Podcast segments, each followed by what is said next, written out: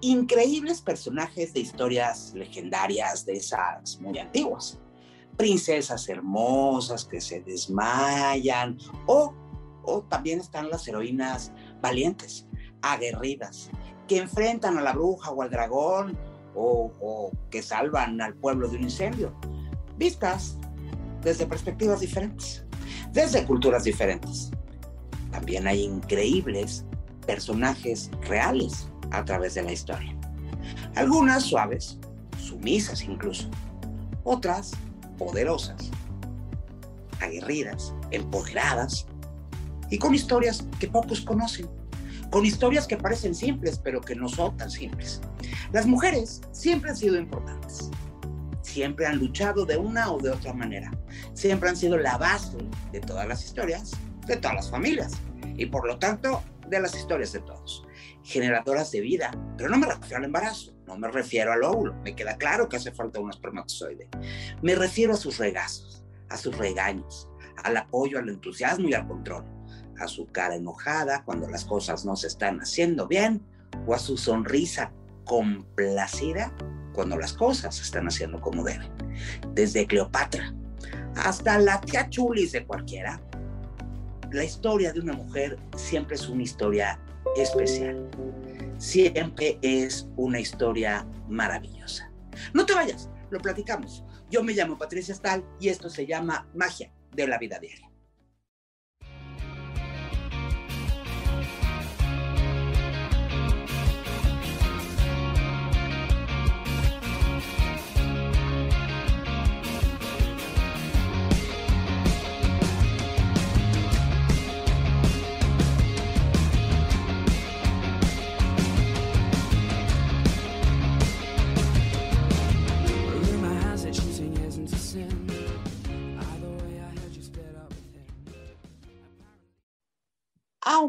Hay un discurso, y un discurso importante, de que las mujeres han sido olvidadas, ignoradas y limitadas.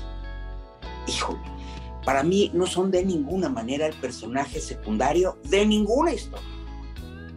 A base de levantar pancartas, de luchar, pero sobre todo a base de vivir sus propias historias. Sus propias historias increíbles. Las mujeres tienen un rol totalmente protagónico en esta historia, por lo menos en la historia que yo cuento. Me queda claro y veo con profunda admiración y un absoluto respeto que son muchas las mujeres en búsqueda de la igualdad social, de la igualdad política, que defienden sus derechos y los derechos de otras mujeres, que hacen valer su palabra y en honor a estas mujeres de hoy y de siempre. Vamos a recordar algunas mujeres, algunas mujeres que han ido pasando a través de la historia, como por ejemplo Coco Chanel, Gabriel Coco Chanel, ícono de la moda de los años 20, cómodas linolinas, incómodos aros, cuando iban vestidas de largo, cuando pasaban calor con estos sombreros. Bueno, pues Coco Chanel lo mucho más cómodo. Las prendas que solo eran utilizadas por los hombres al vestuario femenino. De alguna manera es una rebelde. De alguna manera ya estaba marcando a través de la ropa que había una igualdad entre los hombres y las mujeres. Además también era una revolucionaria social porque no quería, digo, curioso porque Chanel es una marca muy cara, pero ya no quería que este nuevo estilo, este estilo sencillo, cómodo, pero elegante, fuera un privativo de las clases sociales altas. Entonces revolucionó el mundo de los accesorios con colecciones de joyería de fantasía y bisutería, en lugar de las joyas carísimas que le daban las señoritas bien de aquellos tiempos. Introdujo collares de perlas falsas, pulseras creados a base de metales, aretes, que sustituyen al oro. Y fue la primera mujer también en lanzar una línea de perfumes con su famoso Chanel número 5. Hubo mujeres mucho más estudiadas. Madame Curie es un ícono del, del premio Nobel, es, se lo ganó dos veces en dos categorías diferentes, física en 1903 y química en 1910. Pues obviamente la vida de, Madame Curie no fue nada sencilla. Era mujer, Al ser mujer se le prohibió estudiar en un instituto y ya cuando tuvo 24 años, con la ayuda de su familia que la entendió, se fue a París, donde por fin obtuvo primero la, licenciatura en física y después la licenciatura en matemáticas, que va a ser una extraordinaria estudiante, obviamente. El interés de Marie Curie por la física no acabó tras conseguir su título. Continuó formándose, eh, su siguiente paso fue conseguir un doctorado, que esto ya era una locura en aquel tiempo. Las investigaciones sobre la radiación del uranio y el descubrimiento de los rayos X, pues le ayudaron a, inspirarse, digamos, y a elegir el tema de su tesis, en, dentro de la cual investigó sobre las sustancias radioactivas. Después se casó, se casó con su esposo Pierre, tuvo dos hijas, las cuidó perfectamente bien y junto con su esposo trabajó para desarrollar sus teorías hasta que llegó al descubrimiento de nuevos elementos del radio y el polonio y el uranio, que yo no entiendo muy bien, pero siempre compaginó su trabajo, sus investigaciones, además trabajaba en la universidad con el cuidado de sus hijas. Y pues es, digamos, es, es la pionera o quien descubrió que la, la radioterapia puede ser un tratamiento contra el cáncer. Eso se lo debemos a Marie Curie, que es de estas mujeres aguerridas, que se levanta temprano, que atiende a las hijas, pero que trabaja, pero que estudia, pero que, ¿sabes? E, esto que hacemos muchas, casi todos los días. Está Simone de Beauvoir. Simone de Beauvoir encontró su refugio a este mundo que más no fue hace mucho, estamos hablando más o menos de mediados del siglo XX, encontró su refugio de este mundo en el que las mujeres tenían un rol muy de mujeres, y, ella se refugió en escribir en las letras. No se nace mujer, se llega a ser. Así afirma la escritora en un libro muy polémico, que imagínense ustedes, se llamaba en 1949 El segundo sexo. Una obra polémica, pero la que le valió su puesto en la historia el primero radical, el Vaticano, la iglesia, ¿no? La sociedad en general estaba verdaderamente atormentada con un libro con semejante título pecaminoso y horrible. Pero Simón planteó por primera vez que los roles de hombres y de mujeres nacen de una construcción social. Esto, en la prehistoria, pero es una construcción social, ya lo hemos hablado. Es algo que la sociedad creó, es algo que la sociedad impuso. Esto es lo que dice Simón y eh, defiende, dice, por ejemplo, la mujer no tiene que ser madre si no quiere. Si no quiere está bien, no es una obligación dedicarse a crear hijos en casa. Es libre de pensar, es libre de elegir sus oportunidades y debiera tener las mismas oportunidades que los hombres. Gracias, Simón, porque desde cuando hay mujeres buscando esta igualdad y buscando eh, eh, que, que, tengamos oportunidades hombres y mujeres por igual, bueno, pues desde siempre. No es algo que está pasando en el siglo XXI, es algo que ya ha pasado. Hay mujeres profundas también, hay mujeres religiosas, hay mujeres espirituales, como es el caso de la Madre Teresa de Calcuta, que es uno de mis personajes favoritos, porque es simpática, porque era dicharachera, tiene una mirada hasta pícara, y ella cambia el mundo promoviendo la paz. Era monja, su imagen de religiosa pues debía haber sido impecable, y no lo era. Ella se vestía con un sari, que es el atuendo tradicional de la India, con un borde azul que lo hacía como muy, como muy particular, ¿no? Esa, era como ella se vestía, era su distintivo. Y por esta razón, de alguna manera, se acercaba a culturas a lo mejor no tan pegadas o no tan cerca al Vaticano o a las eh, teorías judio-cristianas. Se hizo conocida prácticamente en todos los rincones del planeta, mucho antes de que le dieran el Premio Nobel de la Paz en 1979. Alternaba lo mismo con príncipes, princesas y con papas que con gente en África que estaba muriéndose de hambre y promovió mucho la caridad y promovió mucho el, yo supongo que en algún momento la van a hacer santa porque creo que sí lo es. Hay otra chica, otra chica pakistaní que se llama Malala Yousafzai. Está muy difícil. Malala Yousafzai. Ella escribe, un niño, un maestro, un libro, un lápiz, pueden cambiar el mundo. Esa, esa fue la frase que dio dentro de un discurso en la ONU el día de su cumpleaños. Y eh, Malala es una estudiante, activista pakistaní, que es ganadora del Premio Nobel de la Paz en 2014, cuando ella solo tiene 17 años. Es la persona más joven galardonada con el Nobel de la Paz. O es más, con el Nobel en cualquier categoría. En el 2008, cuando ella estaba chavita, muy chavita, eh, cuando los talibanes tomaron el lugar donde ella vivía, eh, que es el Valle de Swat, entre las reglas que impusieron, se les puso que las mujeres no podían estudiar.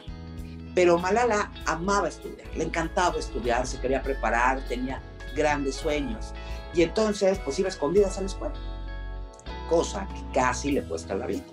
Cuando a los 14 años, unos talibanes se subieron al autobús en el que ella iba, además con unas amigas, y ¿por qué no? Pues le dispararon en la cabeza, digo, con la idea de matarla. Se recuperó, ciertamente, y se fue con su familia después de esto a vivir al Reino Unido. Eh, junto a su familia, ya en Inglaterra, creó la fundación Malala Fund, que se encarga de ayudar a mujeres a terminar sus estudios para que puedan cumplir sus sueños. Ya estando ubicada en Inglaterra, se me ocurre pensar en alguien como la Dama de Hierro, la primera mujer en llevar el puesto de primer ministro del Reino Unido en 1979, la señora Margaret Thatcher que se introdujo a la política mucho antes en el Partido Conservador por ahí de 1950. No es hasta 1959 cuando la escoge el miembro del Parlamento inglés, ¿no? Por el mismo partido, y hasta 1970 eh, empieza a tener puestos importantes. Primero fue ministra de Educación y Ciencia. En 1975 se convirtió en líder del partido y en 1979 fue la primera mujer en ser primer ministro, que además creo que lo hizo súper bien, que enfrentó cosas como muy difíciles, pero los ingleses estaban tan contentos con ella que obtuvo su reelección en 1983. Se le puso girita a la reina, pero luego se hicieron amigas, se aventó el tema de las Malvinas, al mismo tiempo este, el hijo se le perdió y luego lo encontró y tenía un matrimonio y tenía además otra hija entonces, es otra mujer que tiene un papel importantísimo en la política internacional y sin embargo lo compagina y se lo barajea ahí con el, el rol de, pues, de mamá, de esposa, incluso de ama de casa. Otra esposa sufrida, que a mí me gusta su historia, sobre todo por cómo enfrenta historias completamente medievales, completamente absurdas. Proclamaba por, los británicos, como la princesa del pueblo, Diana Spencer, marcó un parteaguas en la historia de las monarquías europeas. Una mujer fuerte, imponente y hasta la actualidad el referente de empoderamiento femenino, porque se le puso a la corona, porque se le puso al futuro rey de Inglaterra, porque se le puso a la reina, porque le dieron una serie de instrucciones que no, no le dio la gana de cumplir. Porque, digo, ella causó polémica eh, para la Casa Real, ¿no? Por mostrarse abiertamente como era, porque fue con sus hijos a un parque de diversiones, lo cual era completamente estúpido. Rompió los códigos de etiqueta la realeza británica, mostró su propio estilo, mostró su vida, se portó como le dio la gana, se divorció, dijo lo que tenía que decir y, por ejemplo, no o sea, como princesa, fíjense ustedes qué tontería, no debía tocar a los enfermos de SIDA. Sin embargo, los tocó, se, sintió, se sentó en las camas, igual que la Madre Teresa luchó mucho por la paz mundial, por los enfermos de SIDA, eh, por las... Eh, eh, era muy importante para ella y para los, algunos gobiernos una campaña que hizo para erradicar las minas antipersonales, que son como unas bombas que pisa gente pronto y explota. trabajó fuerte como por estos movimientos de, sociales importantes y murió en un accidente en auto en París. Eh, quién sabe por qué, que porque la iba presidiendo paparazzi, que por qué no, que porque si estaba embarazada, se dicen muchas cosas, pero finalmente su muerte provoca la furia del pueblo en contra de su reina y fue uno de los momentos más duros y peligrosos de la monarquía inglesa. Así les podría yo contar la historia de la corregidora Ortiz de Domínguez, les podría contar la historia de la Güera Rodríguez, les podría contar la historia de la Valentina, les podría contar la historia de María Félix y les podría contar la historia de muchísimas mujeres más. Hay otras historias menos conocidas. La de Cecilia, de Ana, la de Cristina, la de Erika, la de Mónica, la de Carla, la de Lucía, la de Tatiana, la de Fernanda, la tuya. De mujeres que se levantan antes que nadie para terminar el quehacer a las siete y media de la mañana. Y después trabajar una jornada completa. Que a distancia además, muchas son madres y cuidan a sus hijos. Unas tienen el apoyo de un marido maravilloso con el que comparten actividades, otras no, y son todólogas. Unas tienen hijos, que son su motor, su causa, su objetivo y su meta. Otras no, pero quieren cambiar el mundo, pero quieren cambiar la sociedad, porque quieren cambiar su propia historia. Están las que remiendan calcetines y están las que calculan una nómina. Hay unas a las que el arroz, el arroz les queda blanco, parejito. Y hay otras que enseñan en las escuelas. Están las comerciantes y las que aconsejan a sus amigas, las que son madres y las que son hijas, las enamoradas y las que tienen mal de amores, las que escriben y las que leen, las que hablan y las que escuchan, las mujeres de espíritu que han luchado por ser las que en verdad son, las que tienen que combinar su emprendedurismo con un rol de madre, las que buscan pareja y las que ya la tienen. Todas, absolutamente todas, tienen una historia maravillosa detrás de ellas, una historia que contar y que vale la pena escuchar, con aciertos, con errores, con virtudes, con defectos, con el contraste entre el blanco y el negro. Obviamente nos equivocamos muchas veces porque en ningún momento ser mujer es sinónimo de ser perfecto. Así como hay grandes protagonistas, también hay grandes villanos. Pero no hay un solo ser sobre la faz de la tierra que sea o todo bueno o todo malo. Para mí, ser mujer siempre ha sido un honor, siempre ha sido una oportunidad. Me encanta, me encanta contar mi historia y me encanta contar historias de mujeres. Mujeres que triunfan y mujeres que no, pero que lo vuelven a intentar. De mujeres con ideas geniales, de mujeres que hacen sacrificios, de mujeres que son aguerridas, pero sobre todo me gustan las historias de las mujeres que están decididas a disfrutar de una fiesta, a celebrar un nacimiento, a preparar la comida para que el festejo, arreglarse para verse aún más bonitas, que disfrutan de la telenovela de las nueve, que les gusta tomarse un café con leche o que aman armar un rompecabezas, a las que tienen amigas, a las que son felices porque, porque sí, no son exclusivos las mujeres. Tú lo sabes, yo lo sé. Porque el único objetivo de la vida es ser feliz. Yo soy Patricia Stan. En los controles me acompaña Sam Peña. Esto se llama Magia de la Vida Diaria y mientras nos volvemos a escuchar, te deseo que tengas una extraordinaria semana y por favor, síguete cuidando mucho que esto todavía no se acaba.